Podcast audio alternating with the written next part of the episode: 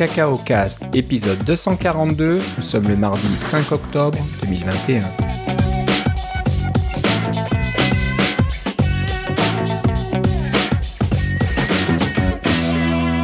Bonjour et bienvenue à tous dans ce nouvel épisode de Cacao Cast. Euh, Comme d'habitude, Philippe Casgrain est avec moi. Comment ça va, Philippe? Ça va très bien. Et toi, Philippe? Bah, ça va très bien. Voilà, on se retrouve euh, après euh, cet événement spécial d'Apple. Là, on a eu le temps un petit peu de, de, de, de voir comment euh, les choses, euh, comment les choses qui avaient été annoncées euh, sont en réalité quasiment. Je les ai pas vues en vrai. Je J'ai pas vu l'iPhone 13 encore, C'est ni ça. la nouvelle iPad mini, mais on a eu pas mal de revues, d'informations, etc. Donc, si vous vous souvenez bien. C'était pas très clair au niveau de la nouvelle puce A15 qui était comparée à la concurrence et non pas à la puce A14. Donc euh, c'est un petit peu euh, euh, créé des débats en se disant ah bah c'est juste un A14 qui a été renommé. Ben apparemment non. hein. Il y a eu beaucoup de travail qui a été fait pour optimiser cette puce là. Déjà il y a un- un cœur de GPU supplémentaire, hein, si je dis pas de bêtises. Donc ça, ça, c'est un peu plus rapide du côté graphique, graphique mais même du côté euh, CPU, c'est plus rapide aussi. Il y a des optimisations qui ont été faites, donc euh, on parle de, je sais plus, 26% plus rapide ou quelque chose comme ça. Donc euh, c'est pas si mal que ça. C'est ça. On, on pensait que c'était un iPhone euh, juste euh, évolutif, mais il y a quand même euh, quelques Non, surprises ouais. encore. Il y, a, il y a des gros trucs. hein. Le, le ProMotion est une, une- une assez bonne surprise. hein. Donc, le rafraîchissement de l'écran de l'iPhone 13 Pro, qui peut monter jusqu'à 120 Hz, mais qui peut descendre jusqu'à 10 Hz. Et tout ça s'adapte en fonction euh, du contenu et de ce qu'on fait avec euh, notre iPhone. Et euh, apparemment, ça contribue énormément à la capacité de, de la batterie. Donc le téléphone peut tenir bien plus longtemps parce que quand on bouge pas beaucoup l'écran, on fait pas grand chose. La fréquence de l'écran, de l'affichage baisse énormément et donc consomme beaucoup moins d'énergie. Et puis c'est uniquement quand on va euh, faire défiler des choses rapidement que ça va monter à 120 Hz. Mais euh, au final, euh, apparemment, euh, on fait pas mal d'économies d'énergie. Donc moi j'espère que ce, ce genre de technologie va se démocratiser puis qu'on verra ça sur toute la gamme euh, peut-être l'année la- prochaine. Ça serait vraiment sympa. Euh, ils ont aussi augmenté la taille de la batterie, hein, donc euh, faut, faut pas faire de faut pas se faire d'illusions. Ouais, hein, mais euh, euh, la batterie qui était déjà très bonne est devenue vraiment excellente. Donc euh, c'est une bonne évolution. Voilà, on voulait juste revenir un petit peu euh, rapidement là-dessus. Au premier abord, ça avait pas l'air super excitant hein, comme événement. On dirait, oh, il n'y a pas grand-chose, mais finalement, il y a pas mal de choses. La qualité des caméras sur l'iPhone 13 Pro est excellente aussi. Donc c'est c'est plus maintenant un, un- un appareil pour euh, les personnes qui veulent faire de la photographie euh, sérieusement et des vidéos Ouais. sérieusement plutôt qu'un téléphone, quoi, si, si on regarde bien. C'est assez rigolo. Euh, donc voilà, je sais pas si tu avais toi d'autres. D'autres observations? Non, non. En fait, moi, j'ai, j'ai pas, euh, j'étais pas sur le marché pour aucune ça. On a acheté un iPhone 12 mini l'an dernier, et puis euh, on a acheté une nouvelle montre l'an dernier. Les, les montres viennent justement au moment où on enregistre. Les montres vont être en vente euh, disponibles euh, d'ici quelques jours pour, euh, Ouais. pour pour les gens, mais j'ai pas l'intention de, de changer là. Euh, C'est, c'est- ce que j'ai fonctionne très bien, et puis euh, j'en suis bien satisfait. Donc euh, euh, si vous avez quelque chose de plus vieux, là, je dirais euh, plus vieux qu'un iPhone 10, là, euh, à ce moment-là, pensez-y. Euh, mais euh, sinon, ça vaut pas nécessairement la peine de, de se, de se lancer là-dedans. Euh, c'est quand même une grosse dépense. Là. C'est plusieurs centaines, voire euh, milliers de dollars quelquefois pour un téléphone comme ça. Ouais, ouais. Alors j'avoue que la, la montre me tenterait presque. J'ai une série 4, donc euh, pas Ah, si ouais. vieille que ça, mais qui commence déjà à, à- montrer un peu son âge. Elle n'a pas un écran qui reste tout le temps allumé. Elle s'éteint toute seule, on en a déjà parlé. Mais tu pourrais t'acheter une série 3, ça serait pas cher. Ouais, voilà, je ferais peut-être des économies, mais bon, ça serait pas vraiment intéressant. Donc, euh, je serais presque tenté. Le truc qui me retient un petit peu, c'est que la puce donc de la série, c'est la série 7, hein, oui, je dis pas de bêtises. Euh, c'est toujours le SE6, je crois, ça n'a pas changé par rapport à la série 6. Euh, donc là, je me dis peut-être que ça vaudrait le coup d'attendre un peu plus et puis d'avoir le nouveau euh, système en chip là. Mm. Euh, un peu plus rapide, peut-être euh, qui consomme un peu moins, etc. Donc voilà, je vais, je vais, je vais attendre encore euh, une, une, génération, puis attendre la, une, puce un peu plus rapide, et puis. On n'est pas des, on n'est pas des grands technophiles. On aime, on aime la technologie, mais pas à ce point-là. Là. Non, et pas à quel prix. Pas les poches assez profondes, comme on dit. Ah, moi, moi, je garde toujours mon argent pour le, MacBook Pro là. Hein, on attend. Ben, en plus, c'est ça. Donc, il va arriver incessamment sous peu. Les rumeurs commencent à à devenir plus insistante. Là, on entend Mais ça Fait, ça fait presque un an que les nouveaux euh, Mac euh, M1 qui sont sortis, puis il y a eu zéro évolution depuis. C'est un peu bizarre quand même. Ouais. Donc, euh, non, non, Minchi Kuo, là, nos, nos, amis dans la supply chain, la supply chain en Asie, qui commence à dire que oui, ça devrait sortir en octobre. On, parle de retour de MagSafe, on parle euh, d'une prise HDMI, je crois, et même d'une carte, euh, un port pour une carte SD. ouais, c'est un peu étonnant ça, euh, mais bon, qui sait. On verra bien. Le retour de MagSafe, ça serait sympa, ça, moi j'aimerais bien. Mm. donc bon, on attend, ça, ça devrait être ce mois-ci, si tout va bien. on devrait avoir peut-être un événement ou pas, j'en sais rien, mais au moins des annonces côté MacBook Pro. Euh, ok, donc euh, voilà, ça c'était un petit peu euh, les. Oui, il y a une autre chose aussi qu'on voulait, dont on voulait parler, du iPad Mini.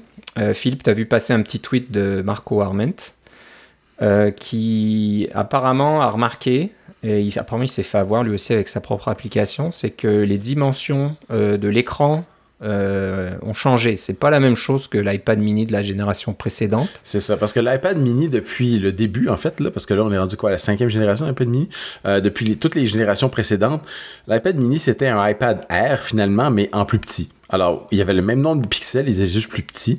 La diagonale de l'écran était plus petite, mais fondamentalement, c'était le même, euh, genre d'écran avec le même genre de résolution, euh, etc. Euh, donc, on, fait, quand on faisait le design pour un iPad Air, tout allait être là, mais en, plus petit sur un iPad mini. Mais le iPad mini de dernière génération, lui, il y a un écran un petit peu différent, n'est-ce pas? et puis, il y a aussi des coins arrondis parce qu'il y a la, fameuse caméra, etc., pour faire le, le, suivi euh, quand on se promène, etc. La, caméra à, angle, à, grand angle. Euh, mais tout ça fait en sorte que euh, l'écran est pas tout à fait les mêmes dimensions. Il est un, si je me trompe pas, il est un petit peu moins haut et un petit peu plus large.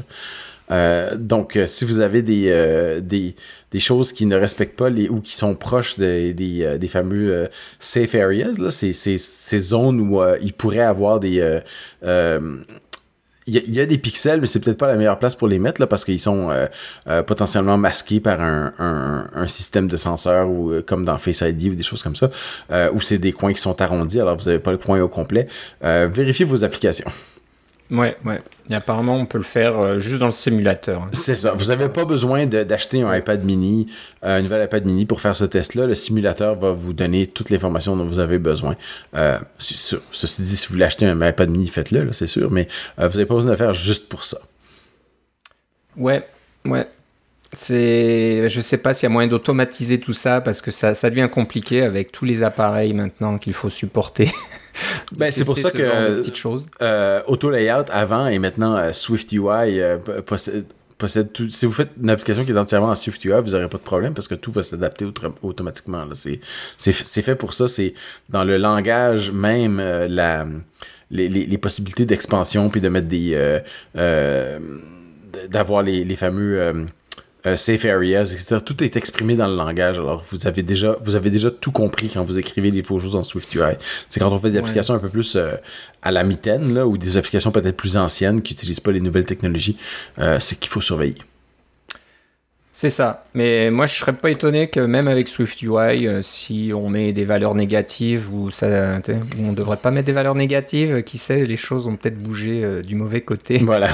Donc, se méfier. Puis surtout dans les dans, les cas de figure extrêmes où on, agrandit ou on rétrécit euh, la vue, par exemple, au maximum, est-ce que ça va déborder comme il faut du bon côté? On ne sait jamais, quoi.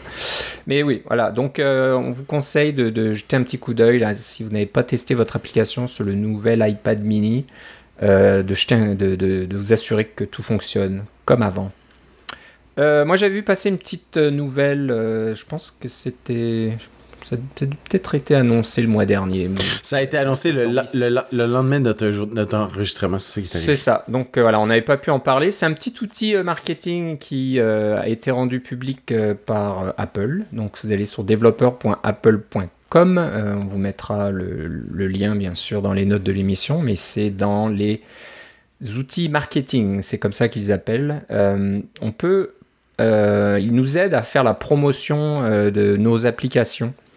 Donc c'est assez rigolo parce qu'on peut rechercher une application qui est déjà dans l'App Store. J'ai l'impression que c'est un petit peu la, condition là, c'est que vous ne pouvez pas utiliser cet outil pour une application qui n'est pas encore publiée dans l'App Store. Donc là, il faut qu'elle soit dans l'App Store et euh, voilà, on peut prendre n'importe quelle application. Donc euh, on a fait le test tout à l'heure, je vais le refaire encore. Euh, je cherche l'application Daylight de Philippe, hop, je la trouve. Et je la sélectionne dans une petite liste. Et ensuite voilà j'ai tout un tas d'options. C'est alors c'est pas une application hein, bah, c'est une application web. C'est sur le site donc developer.apple.com et voilà, si vous voulez euh, partager une petite image avec un, joli euh, fond, euh, l'icône de l'application, un message pour annoncer qu'il y a une nouvelle application ou une nouvelle mise à jour ou une nouvelle offre sur votre application, bah, ça va générer ce petit graphique pour vous. dans plusieurs langues, Là, je vois que c'est anglais, allemand, français, hollandais, euh, chinois, coréen, japonais, etc., même russe et espagnol. Donc ça, ça peut euh, donc euh, générer le code pour vous, le petit texte pour vous. Apparemment, on ne peut pas mettre le texte qu'on veut. Ça, serait bien de pouvoir taper le texte, mais... Mais l'avantage, c'est qu'on n'a pas besoin de, de payer la traduction. C'est ça, la traduction est faite pour tous ces textes-là, donc euh, voilà, c'est le bon côté, on va dire. Et euh, vous pouvez donc avoir plusieurs types de fonds, un fond, un fond clair, un fond sombre, un fond bleu. Vous pouvez avoir l'image qui est d'une forme rectangulaire ou carrée ou verticale, horizontale, etc., etc. Et euh, à la fin, donc, euh, vous pouvez choisir de télécharger les images qui ont été générées par euh, Apple, mais vous pouvez aussi juste utiliser un lien. donc là, si je clique sur Generate Short Link, j'ai un petit lien apple.co avec un code de 6-7 caractères juste derrière. Et c'est un truc que vous pouvez partager sur les réseaux sociaux, par texte, où vous voulez et ça donc euh, affichera euh, cette belle image gérée par Apple, générée par Apple gratuitement. Donc euh, sympathique. Là, je ne me suis même pas connecté à mon compte développeur. apparemment, c'est complètement public. N'importe qui peut faire ça. C'est ça. c'est un peu dangereux à la limite parce que là, je pourrais partager à tout le monde qu'il y a une nouvelle version de Daylight. il n'y en a peut-être pas de prévu. Donc, bon, les gens se dire bah, non, il n'y a rien de neuf, c'est comme avant. mais bon, c'est un petit outil intéressant. Euh, voilà, donc sur developer.apple.com. J'ai vu ça passer, c'était rigolo. Euh, bon, là, on va parler d'une application. Euh, je pense qu'elle est gratuite, j'ai pas vu. Hein. Non, c'est 3 dollars. 3 dollars. Alors, c'était c'était jusqu'à il y a 6 jours une application open source. Et bien sûr, on prépare, on fait bien notre boulot là, on prépare l'émission, puis on regarde le lien. Et malheureusement, maintenant, si on va sur le, compte GitHub de euh, Christian Selig, S-E-L-I-G, Christian. Euh, si on regarde son application Amplosion, A-M-P-L-O-S-I-O-N, euh, malheureusement, on a un petit texte qui dit bah j'ai enlevé le source code parce que apparemment il y a des, petits malins qui ont volé le, le, code et puis qui ont essayé de le vendre euh, pour eux-mêmes. Donc voilà, c'est pas comme ça que ça marche l'open source, malheureusement. Mais bon, il y en a qui ne comprennent pas ou qui font semblant de pas comprendre. Euh, donc ce développeur, euh, Christian, a décidé de ne plus partager ce code source. mais par contre, on peut toujours lui poser des questions. Et donc il a mis son, son courriel. par contre, son application, elle, existe toujours. Le code source n'est plus là, mais l'application existe toujours. Donc si on va sur AM plosion.app, euh, on va trouver une, application. Alors, qu'est-ce qu'elle fait, cette application, Philippe? Alors, c'est une, petite application qui est en fait une, extension Safari euh, qui va, euh, chaque fois que vous allez sur une page, vous voulez ouvrir un, lien qui vous arrive des réseaux sociaux, vous arrive de n'importe où, en fait, un message tech, etc. Si c'est un lien AMP, euh, qui sont ces pages web, euh, AMP, c'est Accelerated Mobile Page. Ça, c'est quand Google lit votre, votre site et vous sort une version de votre site ou de votre page directement depuis leur serveur à eux. Donc, vous n'avez pas, en tant que, que créateur de contenu, vous n'avez pas le le contrôle sur euh, les, euh, les, données euh, qui sont envoyées à votre client. Vous savez pas c'est qui, qui sont vos clients, c'est Google qui sait tout ça. Donc, y a, si vous êtes philosophiquement opposé à ce genre de choses-là, vous pouvez carrément faire en sorte que les liens AMP disparaissent et sont remplacés par le vrai lien qui est caché derrière. Comme ça, vous allez charger le vrai lien qui vient du vrai site web et non pas la page AMP. En gros, c'est tout ce que ça fait. C'est une espèce de redirection, mais c'est complètement transparent. Alors, euh, je trouvais que c'était, bien. Euh, c'est, 3 si vous voulez l'acheter. Euh, et c'est quand même une application qui se vend bien parce que il en fait est numéro 27 dans les utilités, utilitaires en ce moment, ce qui est quand même pas trop mal. mais et, ça fait une chose, ça le fait bien. Moi, j'aurais voulu parler du code source parce que c'est c'est ce qui, ce qui que je trouvais intéressant. J'en ai une copie, euh, mais là, depuis, euh, depuis ce temps-là, il a, il a mis en. Il a, enlevé le, code. Euh, je trouvais que c'était une petite application intéressante pour toutes ces, toutes ces raisons-là. Mais le, le, fait est que d'enlever les liens AMP, il y a quand même beaucoup de personnes qui veulent pouvoir faire ça facilement plutôt que de modifier le lien à la main dans la barre dans la barre de Safari, euh, dans la barre d'URL de Safari qui, on sait, sous iOS 15 a même changé, donc est peut-être même un petit peu plus difficile à, utiliser quand on veut modifier directement la barre, mais là, je ne rentrerai pas dans une critique de Safari, ça va être beaucoup trop long. Euh, euh, mais c'est une petite application qui fait une chose et qui le fait très bien. Euh, je vais enlever tous les liens AMP pour que Google arrête de, vous suivre partout, en fait. Voilà, donc, euh, ouais, si vous connaissez pas AMP, vous pouvez dire bah, pourquoi euh, ne pas vouloir afficher le site qui a l'air d'être optimisé et plus rapide? Le problème, c'est que voilà, si vous utilisez une version AMP d'une page ou d'un site, ça va plus ou moins vous rediriger euh, chez Google. Donc, euh, ça va, vous verrez plus que google.com quelque chose derrière, un chiffre ou euh, une sorte de référence, et vous savez plus que ben, vous étiez, vous vouliez vous connecter au New York Times, etc. Donc, euh, le, on va dire la frontière entre Google et puis le reste du web euh, commence à disparaître. Là, on a l'impression qu'on reste chez Google tout le temps et que Google a, pris euh, possession de tout le web. Donc, si vous êtes comme nous et que vous voulez garder le web libre et partagé et, et qui ne soit pas sous le contrôle de quelques grosses corporations, voilà, c'est le c'est le genre de choses que vous voulez, voulez éviter, bien sûr. Et si le nom de Christian Selig vous dit quelque chose, euh, c'est probablement parce que vous le connaissez pour son application Apollo, qui est une application qui permet de lire le site euh, reddit.com. Euh, si vous connaissez Reddit, c'est un site, un site de nouvelles de, de, toutes sortes. et son application Apollo est vraiment très bien pour, pour lire le site, les informations qu'il y a sur Reddit. Ouais, ouais. Et puis pour finir avec AMP, euh, c'est pas c'est pas uniquement Google. Hein. Les... Facebook fait la même chose, Apple fait la même chose. Apparemment, si vous êtes sur Apple News, ben tous les liens vont ressembler à Apple quelque chose. Hein. Donc vous savez plus trop où est la source ou l'origine. Il, existe déjà une extension qui s'appelle euh, Stop the Madness, je pense qu'on en a déjà parlé, là, qui fait ce genre de, choses-là, qui prend les liens Apple News et vous met le vrai lien, là, des choses comme ça. Ouais, ouais. Donc voilà, c'est, on veut pas juste dire, voilà, c'est, on, est encore contre Google et puis on, dit, on dit rien pour les autres. Tous les, gros, euh, les grosses compagnies, gros fournisseurs, là, ils sont un peu tous pareils. S'ils pouvaient privatiser le web, ils le feraient. Donc euh, voilà, c'est, le genre de, de petite euh, extension qui peut être euh, bien pratique pour vous assurer que vous ne restez pas euh, sous l'emprise euh, de Google dans ce cas-là. Donc ça s'appelle AM, AM, Amplosion, c'est un petit, un petit jeu de mots là, AMP, app. maintenant, on va parler de DocZ ou DocZ, mais on va dire DocZ pour nous.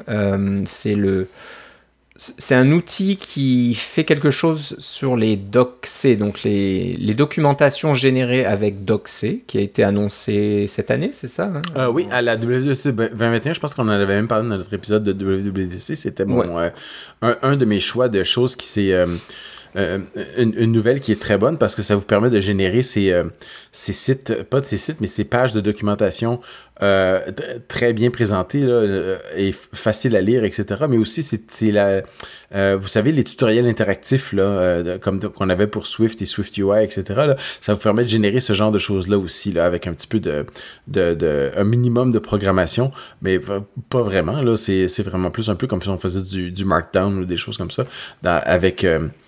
Euh, avec euh, Doxé.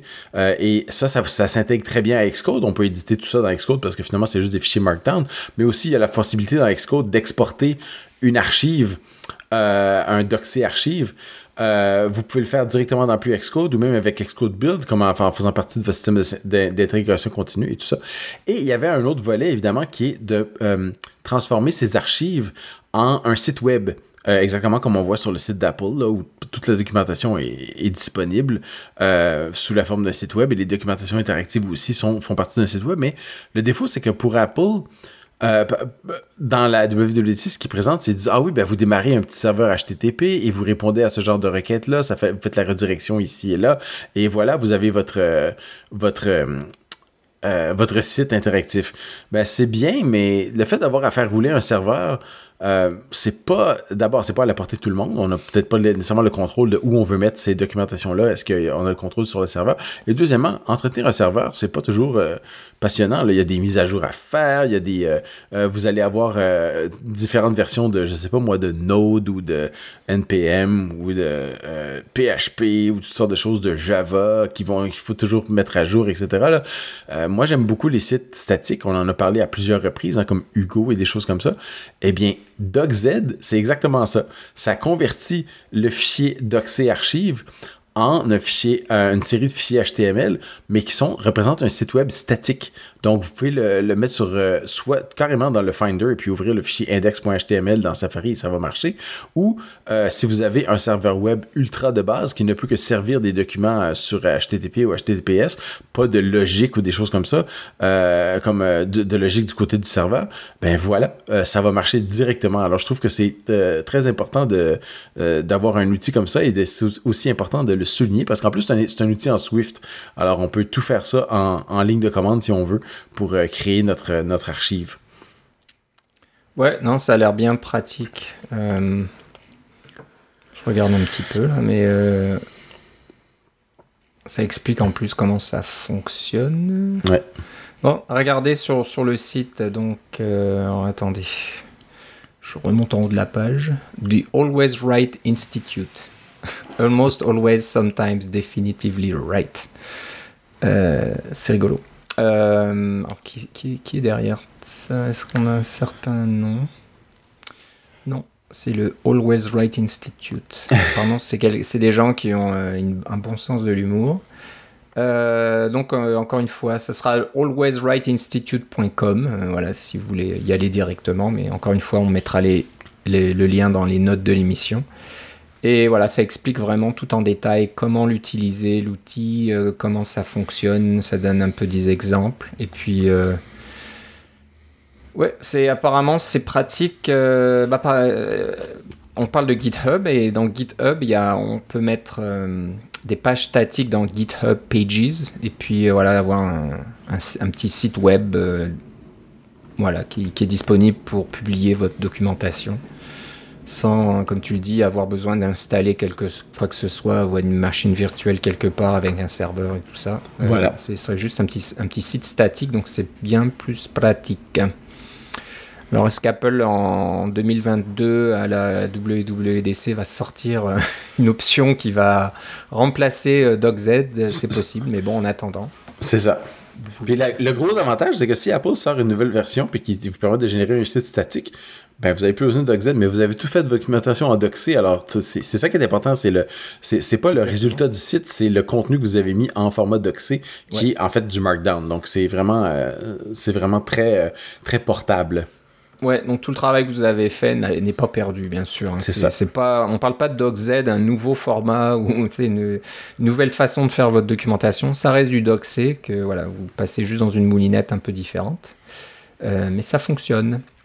Voilà, donc euh, encore une fois, vous allez sur le site, euh, alors c'est Always Right Institute, gmail.com. Ça sera dans les notes de l'émission. Ouais. Euh, maintenant, on va parler de CyberChef. Alors, ce n'est pas euh, un nouveau produit de Tesla. CyberChef, c'est c'est ben, un chef. On peut faire des, petites recettes et puis on peut les, les, cuisiner, les faire euh, passer au four, par exemple, et avoir un résultat. Alors, c'est pour faire de la conversion de quasiment n'importe quoi à quasiment n'importe quoi. Euh, tous les formats informatiques auxquels vous pouvez penser, je pense, sont dans la liste. Euh, on peut encoder dans des formats de données, on peut des, algorithmes d'encryption, euh, de réseau, les langages, les dates, euh, la compression, etc., etc. Donc, on peut passer d'un code, d'un format à un autre. Donc on crée une petite recette. Hein, si vous allez sur CyberChef, c'est un site GitHub. Alors c'est oui, gchq.github.io euh, barre oblique cyberchef. Si je dis pas de bêtises. Ouais. Et euh, voilà, vous choisissez le format euh, dans votre petite recette, vous choisissez le format euh, dans lequel vous voulez je crois que c'est le format. Oui, en soi, c'est une destination. Donc, vous voulez transformer quelque chose dans un certain format, ou alors c'est euh, transformer un certain format dans quelque chose d'autre. Donc, vous choisissez votre euh, petite recette. Alors, est-ce qu'on peut en mettre plusieurs les uns après les autres? Ah Oui, oui, c'est ça l'idée, c'est que tu peux mettre des différentes wow. étapes les, les unes ouais. après les autres. Donc, voilà, dans la recette, on peut mettre donc plusieurs étapes, des, des conversions de données comme ça. Et ensuite on clique sur Bake. Alors, ça doit faire quelque chose derrière. Ça, doit générer peut-être du code euh, JavaScript ou je ne sais quoi. Et ensuite, voilà, vous avez euh, une, petite euh, zone à droite de l'écran où vous tapez, où vous collez, où vous importez dans un fichier d'un fichier de, votre ordinateur les données en entrée. Et ensuite, eh ben, vous verrez, je pense quasiment immédiatement, le résultat dans le coin inférieur droit de l'écran qui montrera donc le résultat de votre euh, petite recette. Et vous pouvez le télécharger, le copier-coller, évidemment. Là. Euh, alors, moi, j'ai trouvé ça euh, que, parce que j'utilise beaucoup un utilitaire qui est, dont on a parlé il y a un peu plus d'un an qui s'appelle Boop. B-O-O-P. alors, Boop est, est installé sur, mes, sur toutes mes machines. C'est un, une petite application native dans laquelle on on tape, on, on, met du texte quelconque, là, que je sais pas moi, du texte que vous avez du, du un format JSON puis vous voulez le, le, le, le, présenter mieux, vous voulez valider différentes affaires, vous voulez convertir en base 64 ou euh, convertir depuis base 64, ce genre de trucs-là. Toutes, toutes ces petites recettes-là sont intégrées dans Boop, mais euh, CyberChef, comme il est sur le web, il y a beaucoup plus de, de recettes intégrées. Et puis moi, celle que j'aimais bien, c'était tous les trucs euh, au niveau des clés publiques, parce que des fois, on reçoit une clé dans un certain format, on va la convertir dans un autre format, etc. Comment ça marche et trouver la, fameuse incantation de OpenSSL pour pouvoir le faire correctement n'est pas toujours évident. Quand on veut faire un truc rapidement, là, alors c'est vraiment parfait pour euh, euh, pour faire des petites conversions rapides là, euh, euh, et même beaucoup plus. On peut faire des recettes plus complexes et puis on peut même les enregistrer. Euh, comme ça, on, on s'en garde des copies, etc. Là. même si c'est une page web, là, c'est un, un, truc en, en, en, Node. Là. Alors, c'est, c'est tout du JavaScript qui tourne sur votre machine. C'est pour ça qu'ils peuvent le faire faire avec, avec GitHub. Donc, ça vaut ça vaut la peine de, jeter un coup d'œil si vous avez des besoins en conversion de données euh, qui sont euh, ponctuels. Et puis des fois ils sont pas toujours euh, vous voulez pas nécessairement les scripter vous voulez juste le faire une fois là, ou des choses comme ça. Vous avez du texte qui est en ROT13 encodé en ROT13 puis vous voulez rapidement le lire ben CyberChef va le faire tout de suite pour vous là, puis toutes sortes de choses comme ça. Il y a vraiment si vous avez pensé à une façon de convertir des données la probabilité est qu'elle va se retrouver dans CyberChef c'est ça, et en plus, on peut avoir du. On peut contrôler le flux euh, de, de, la, de la recette, donc c'est pas juste des conversions les unes après les autres. On peut euh, faire des. Comment dire? Des branches. Des branches et revenir en arrière, etc. Répéter des trucs, euh, avoir des, des, des, sauts conditionnels et tout. Donc c'est plus complexe que je pensais, c'est assez, assez intéressant. Ouais, c'est clairement, on peut faire des petits algorithmes avec ce truc-là, c'est vraiment sympa. Euh, donc, euh, ouais, je serais étonné qu'il n'y ait, pas quelque chose qu'on puisse pas faire avec CyberChef. Là. Je vois qu'on peut encoder des URL, on peut, comment dire, comprendre le, retour d'un appel HTTP, tout ça. Donc c'est assez incroyable. On peut faire le format d'adresse Mac par exemple. Ouais, donc ça c'est une bonne, euh, une bonne trouvaille. Comme tu disais, on peut télécharger CyberChef et voilà, le, le faire fonctionner chez soi. On n'a pas besoin d'être euh, connecté en ligne pour ça. Alors est-ce qu'il y a un lien pour le code? J'imagine le code doit être quelque part ou... bah, Si on télécharge, j'imagine tout est visible. C'est ça. C'est du, du, JavaScript avec du Node. Ouais, je voulais juste voir s'ils ont c'est dans GitHub, hein, donc euh, GitHub, GitHub, est-ce qu'il y a un lien? Oui, donc sur GitHub, ce sera le compte GCHQ et l'application donc s'appelle CyberChef, C Y B E R C H E F. Ah bah c'est c'est assez assez impressionnant comme application. Je suis toujours impressionné par les, développeurs qui vont passer énormément de temps à développer euh, des applications aussi complètes et complexes euh, au bénéfice de l'humanité. Eh ben merci. voilà, CyberChef, vraiment, vraiment sympa comme outil. Hein. On, peut, tout faire avec ça. Euh, maintenant, on va passer à autre chose aussi euh, qui, qui, est pas mal intéressant. D'après la personne, c'est quelqu'un que tu suis peut-être sur Twitter qui a partagé cette astuce. Euh, ça serait un petit peu comme Little Snitch. Donc pour ceux qui ne connaissent pas, Little Snitch, c'est une application que vous pouvez installer sur votre Mac et puis qui va surveiller euh, les entrées-sorties au niveau réseau euh, de, votre Mac. Donc si, vous avez quelque chose qui se connecte à l'extérieur ou quelque chose à l'extérieur qui se connecte à votre Mac, Little Snitch va vous le montrer, ça va mettre une petite notification, puis vous dire voilà, connexion euh, à, tel, site euh, et, tout ça. Donc c'est intéressant pour plusieurs raisons déjà. C'est un peu savoir ce qui se passe euh, sur le, réseau, sur ce qui rentre et ce qui part de votre Mac. Et puis aussi c'est pour voir s'il y a quelque chose qui ne devrait pas être là. Donc s'il y a quelque chose un peu suspicieux en disant ben, pourquoi j'ai une connexion à ce serveur en Russie, là, il n'y a aucune raison que je me connecte à un serveur en Russie. c'est peut-être que vous avez un petit problème sur votre Mac, il y a peut-être un, un petit cheval de Troie quelque part ou euh, je sais pas moi, il y a, une application, il y a un site là qui est en train d'utiliser votre Mac pour euh, miner des, bitcoins ou des choses comme ça. Donc euh, voilà, ça peut être utile. Mais si vous voulez pas avoir Little Snitch, il y a une façon de voir ce qui se passe au niveau de votre réseau juste en utilisant votre terminal et une application qui s'appelle TCP Dump. Alors, euh, est-ce que tu as regardé un petit peu, tu as joué avec ça, Philippe? Oui, oui. Alors, euh, ça remplacera pas Little Snitch. Little Snitch, c'est une application qui, euh, qui est très complète et qui contient toutes sortes d'alertes et des, des, des, petites bases de données pour voir qui fait quoi, qui va vous dire quelle application fait bien les choses.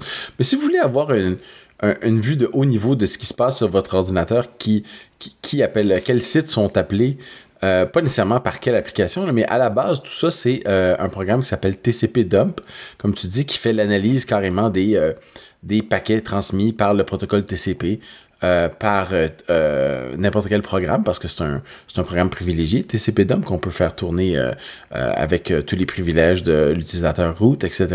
Donc on peut voir tout ce qui se passe carrément sur votre réseau. mais ce que je trouvais de rigolo dans le tweet de Marchak, c'est que il a pris TCP dump avec différentes options, mais il passe ça dans un petit filtre.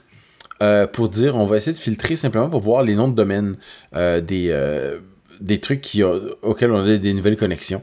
Et si vous laissez ça dans une fenêtre terminale, vous pouvez voir que différents sites sont appelés, comme par exemple, moi j'ai iCloud.com qui est appelé, tiens, j'ai Slack.com qui vient de sortir. Il y a des affaires comme Skype, le Google Play Store, etc. Bon, c'est plus euh, rigolo que d'autres choses parce que c'est pas nécessairement super. On peut pas nécessairement faire grand chose avec ça, mais ça nous donne une idée de tous les différents appels réseau qui sont peut-être faits euh, par les, différentes pages web et surtout les différentes applications natives euh, sur votre ordinateur qui sont en train de tourner pour faire ce genre de truc-là. C'est plus pour. pour votre information, ça coûte rien. Vous pouvez le faire tourner, ça va vous donner un petit sentiment de, de de hacker élite.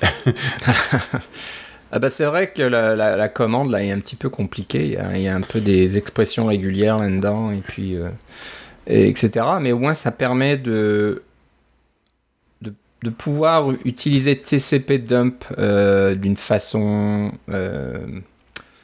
pratique, on va dire. Si vous, je pense que si on tape TCP dump sans, sans trop mettre de paramètres derrière, vous allez avoir un mur de données là, oui, qui, va afficher, euh, qui va défiler à toute vitesse et puis euh, vous, n'allez rien comprendre.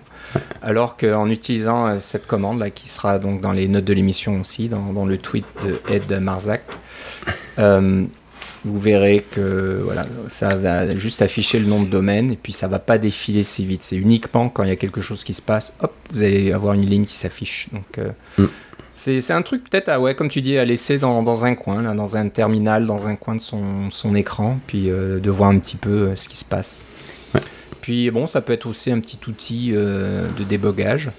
si on est censé se connecter à quelque chose et puis vous voyez que votre Mac se connecte pas ou pas à la bonne adresse ou ça peut aider. Ça peut être euh, un petit outil euh, intéressant. Voilà. Voilà, donc petite astuce TCP dump. Euh, en parlant de dump, on en a encore un autre. cette fois-ci, c'est du Swift dump. mais alors là, c'est quelque chose qu'on utilise dans Xcode, dans, dans, une application Swift pour visualiser des structures de données. Donc, euh, et encore, je dis Xcode, pas nécessairement. Hein, ça pourrait euh, fonctionner un peu n'importe où où euh, Swift est supporté. Voilà. Et on peut l'exécuter, mais bon, ça va marcher bien sûr très bien dans Xcode. Et c'est quoi? C'est juste une fonction qu'on peut, qu'on peut appeler, j'imagine, ça serait plutôt quelque chose pour faire des tests, du débugage, euh, ou des choses comme ça. Hein. C'est pas le genre de fonction que vous laisserez dans votre code qui va en production. Non, mais vous pourriez aussi l'appeler directement dans le débogueur euh, si vous avez un débogueur interactif qui fonctionne. Mais l'idée, c'est que euh, à la base, quand on fait du débogage, éventuellement, on veut voir le contenu des structures de données. Et puis, la façon la plus simple, si vous n'avez pas peur de modifier votre code source, c'est d'utiliser souvent la fonction print. Hein, en Swift ou dans n'importe quel autre langage ou l'équivalent, on peut faire un print. Et puis là, si on en, Swift, c'est pratique, on peut mettre la, variable euh, avec un euh, euh, entre parenthèses là, avec un, backslash devant. Et puis là, il va Swift va vous imprimer la description de cette variable-là, etc. Mais ça reste une description qui est pas nécessairement celle que vous voulez. Ça peut pas être, c'est pas toujours la structure au complet. Mais là, au lieu de faire print la prochaine fois pour une variable, utilisez donc la fonction dump. Euh, qui va vous euh, mettre, euh, vous formater l'ensemble de votre structure de façon lisible et de façon facile à comprendre. Alors c'est juste une, petite habitude à prendre, d'utiliser la fonction dump au lieu de la fonction print, et puis vous allez pouvoir bien visualiser toutes vos structures de données au fur et à mesure que vous faites votre débogage. Oui, et puis c'est bien plus simple. Hein. C'est juste une ligne. on, on invoque la fonction dump, on donne le nom de la structure de données, puis on peut donner un nom euh, à, ce dump là, donc euh, un, petit titre qui va s'afficher euh, dans votre sortie, on va dire, de, de, de, la console. La console. La console, la console d'exécution. Ouais. et puis l'avantage, c'est que comme c'est une structure hiérarchique, si vous filtrez, par exemple, si vous mettez le nom et puis que vous mettez non, vous mettez Philippe Guitare, et puis que après ça, dans le filtre de votre console, vous tapez Philippe Guitare, et eh bien vous allez voir les résultats de votre dump, euh, incluant le contenu qui vont être présentés, parce que tout est, c'est tout un peu comme si c'était la même ligne finalement. Alors c'est vraiment bien. Mmh. Ok, ok. Donc ouais, ça c'est bien pratique et comme tu le dis, c'est bien mieux que des prints là. Imagine la complexité de, de faire des prints quand on a une structure de données assez complexe euh, avec beaucoup d'éléments. Euh, euh, imbriquer les uns dans les autres, là, ça, devient un petit peu infernal à essayer d'imprimer d'une bonne façon, alors que là, en une seule ligne, euh, tout va être bien imprimé euh, et puis bien agencé, puis facile à lire et facile à chercher, comme tu le dis. Je pense qu'il y a, même une autre version qui est dump to au lieu de donner un nom, et puis là, ça va vous donner, ça va vous le mettre dans une variable, comme ça, vous pouvez l'écrire dans un fichier.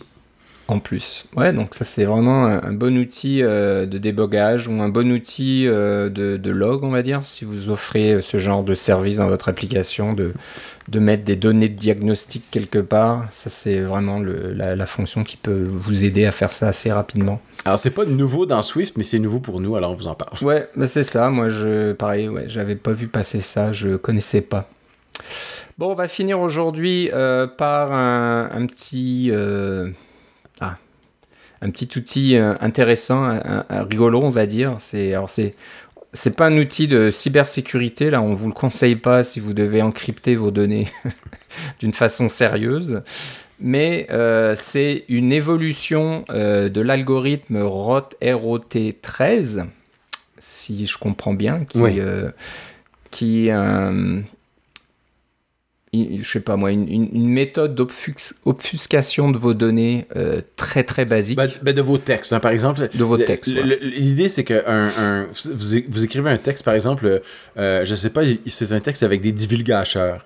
Hein, sur une série que vous écoutez et vous mettez ça sur votre blog, par exemple. Ben, les personnes qui lisent votre blog puis qui écoutent la série veulent peut-être pas être euh, divulgachées.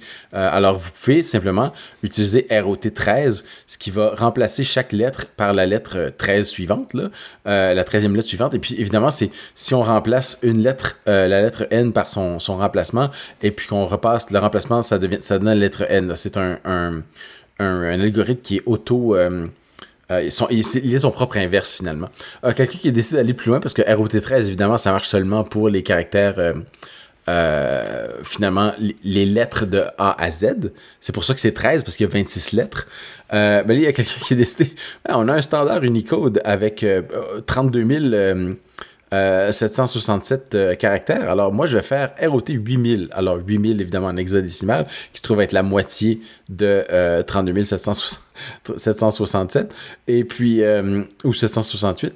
Alors, on fait la rotation euh, par, par 8000 de, de, votre texte. Alors, vous pouvez mettre des emojis là-dedans, vous pouvez mettre n'importe quel caractère Unicode finalement, puis ça va marcher parce que c'est son propre inverse. ce qui est de rigolo avec ROT 8000, c'est que dans bien des cas, ça donne des caractères qui sont euh, disons, euh, euh, qui ressemble à des caractères asiatiques. C'est sûr que quelqu'un qui va lire, euh, qui lit le chinois va dire, mais c'est rien, ça, vous avez écrit des, euh, des caractères dans un ordre euh, qui a aucun bon sens pour, pour le chinois, c'est du, c'est du charabia, voilà charabia, le mot que je cherchais. alors, en chinois, c'est du charabia, mais pour quelqu'un qui connaît pas le chinois, il va dire, ah, c'est quoi ce truc-là, est-ce que c'est du chinois, puis il va essayer de, le décoder, puis Google Translate vous donnera rien, etc. Mais si vous utilisez ROT 8000, ça va vous ressortir le texte d'avant en, en Unicode, et puis là, vous avez tous les accents, vous avez vos emojis, tout est là. Euh, c'est vraiment ça qui est, qui est rigolo et qui est bien. Alors, c'est simplement une, petite évolution de ROT13, comme tu dis. Bah voilà, c'est un peu mieux. Hein. Si vous essayez de passer des petites notes euh, en classe, par exemple, euh, avec ROT13, si la note est interceptée, elle sera assez facile à décoder. Par contre, si vous passez votre note en ROT 8000, là, ça sera un peu plus de travail voilà. pour essayer de décoder votre message s'il a été intercepté voilà, tout, disant c'est quoi, qu'est-ce que écrit euh, des caractères au hasard comme ça. Ben non, c'est un petit message. Mais encore une fois, ce n'est pas de l'encryption. Non, non. N'utilisez pas ROT 8000. Euh, pour euh, encrypter vos mots de passe ou votre base de données, par exemple. Ou votre rapport d'impôt. rapport d'impôt. Bah voilà, euh, ça conclut notre euh, épisode aujourd'hui. Donc euh, on était content un peu de revenir à, un épisode où on partage des astuces comme ça et des petits outils intéressants. après notre épisode la dernière fois qui parlait pas mal de, l'événement d'Apple. Alors qui sait, peut-être que le prochain épisode on parlera d'un événement d'Apple avec des MacBook Pro, parce que Philippe souhaite euh, ardemment, oui, c'est ça. Ardemment depuis plus d'un an. Il commence à en avoir marre là de, de, travailler sur son vieux MacBook Pro. 2013, 2013. 2013. C'est vrai que tu es patient. Hein. Tu es presque comme euh, John Siracusa qui a attendu 10 euh, ans, je pense, pour changer son, Mac, Pro. ça. Euh, voilà, donc tu n'en es pas encore là, mais encore deux ans et tu y arriveras. C'est ça. mais bon, là, c'est sûr que ça va venir. On parle du M1X, là, de plus en plus. Euh, c'est plus en plus insistant. Donc, euh, ça devrait être des, belles machines. Hein. M, 1X, ce ne sera pas juste une petite évolution du M1, ça serait vraiment le, M1, mais. mais on est mieux de pas trop en parler parce que on est, on est mieux de pas trop en parler parce que tout ce qu'on va dire, ça sera, ça va être faux. Puis je veux pas que tu dises des affaires que j'ai vraiment envie qu'ils arrivent. ok. Donc voilà, peut-être que si, tout va bien, on en reparlera la prochaine fois, mais bon, sinon on aura d'autres choses encore à discuter comme d'habitude. Bon, Philippe, si on veut savoir ce que tu fais, où doit-on ah, aller? Le plus simple, ça va être sur Twitter avec Philippe C. Voilà, donc n'hésitez pas, surtout si Apple annonce un événement bientôt. Suivez Philippe pour avoir ses réactions en direct. Ouais, c'est ça. Et pour, voilà, il vous dira exactement quel est le modèle il aura commandé. C'est ça, ça va être comme enfin avec plein de points d'exclamation. exactement. Euh, si vous voulez savoir si un nouvel épisode a été publié, vous pouvez nous suivre aussi sur Twitter avec CacaoCast. Euh, vous pouvez nous écrire à cacaocast.gmail.com. Vous pouvez nous envoyer des, des, petits messages si vous voulez partager euh, des astuces, euh, n'hésitez pas. Euh, si, ou des petites nouvelles, on peut toujours partager et puis en parler. Et puis, bien sûr, vous pouvez aller sur le site cacaocast.com. Vous trouverez tous les épisodes depuis l'épisode numéro 1. Donc, si vous faites une petite recherche. Bah, il n'y a pas vraiment une, fonction de recherche, mais bon, si, vous regardez euh, les différents épisodes, vous pouvez remonter dans le temps et puis voir euh, tous les événements Apple qu'on a couverts. On en a couvert quand même un paquet, je pense. Il faudra qu'un jour euh, je passe le temps de, de, compter ça, de voir combien d'événements Apple on, a couvert avec CacaoCast. Ça doit faire un, un, certain nombre. Et puis ça, ça, doit être assez rigolo de revenir en arrière et puis de voir de quoi on parlait quand, euh, je sais pas moi, l'iPhone 5 est sorti, ou je, je sais pas. Il faudrait remonter ouais, tout au début pour voir quelles étaient les, premières annonces. Ben, il faut dire qu'au moment où on enregistre notre, notre épisode, euh, c'est le dixième anniversaire du décès de Steve Jobs aussi. Alors, ça, on, est, on est carrément sur la journée. Là. Ouais, c'est vrai qu'on aurait peut-être dû en parler. Donc, si vous allez sur le, le site Apple, euh, vous verrez qu'il y a, il y a une, une, page qui lui est dédiée avec une petite vidéo. Euh, qui montre euh, les, moments importants de, de la vie et la carrière de Steve Jobs. Ça fait déjà 10 ans. C'est vrai que mm. il y a un petit tweet de Tim Cook qui dit euh, je, je pouvais pas croire que ça fait déjà 10 ans. Et puis c'est un peu j'ai eu un peu la même réaction parce que je me souviens quand on a enregistré un épisode de Cacao Cast et qu'on a annoncé bah, tout le monde le savait j'imagine mais on a parlé du décès je pense que c'était le jour même, c'est possible qu'on ait fait un enregistrement euh, le jour même euh, du décès de, Steve Jobs. Et puis, euh, ouais, pareil, j'étais. je disais, oh, ça fait déjà 10 ans, j'en reviens pas. le, temps file, c'est incroyable. Donc, ouais, on, regardera ça peut-être pour la prochaine fois. Là, j'essaye de voir quel est le plus vieil événement Apple qu'on a qu'on a couvert en Cacao Cast, je sais pas, mais c'est probablement euh, proche du début.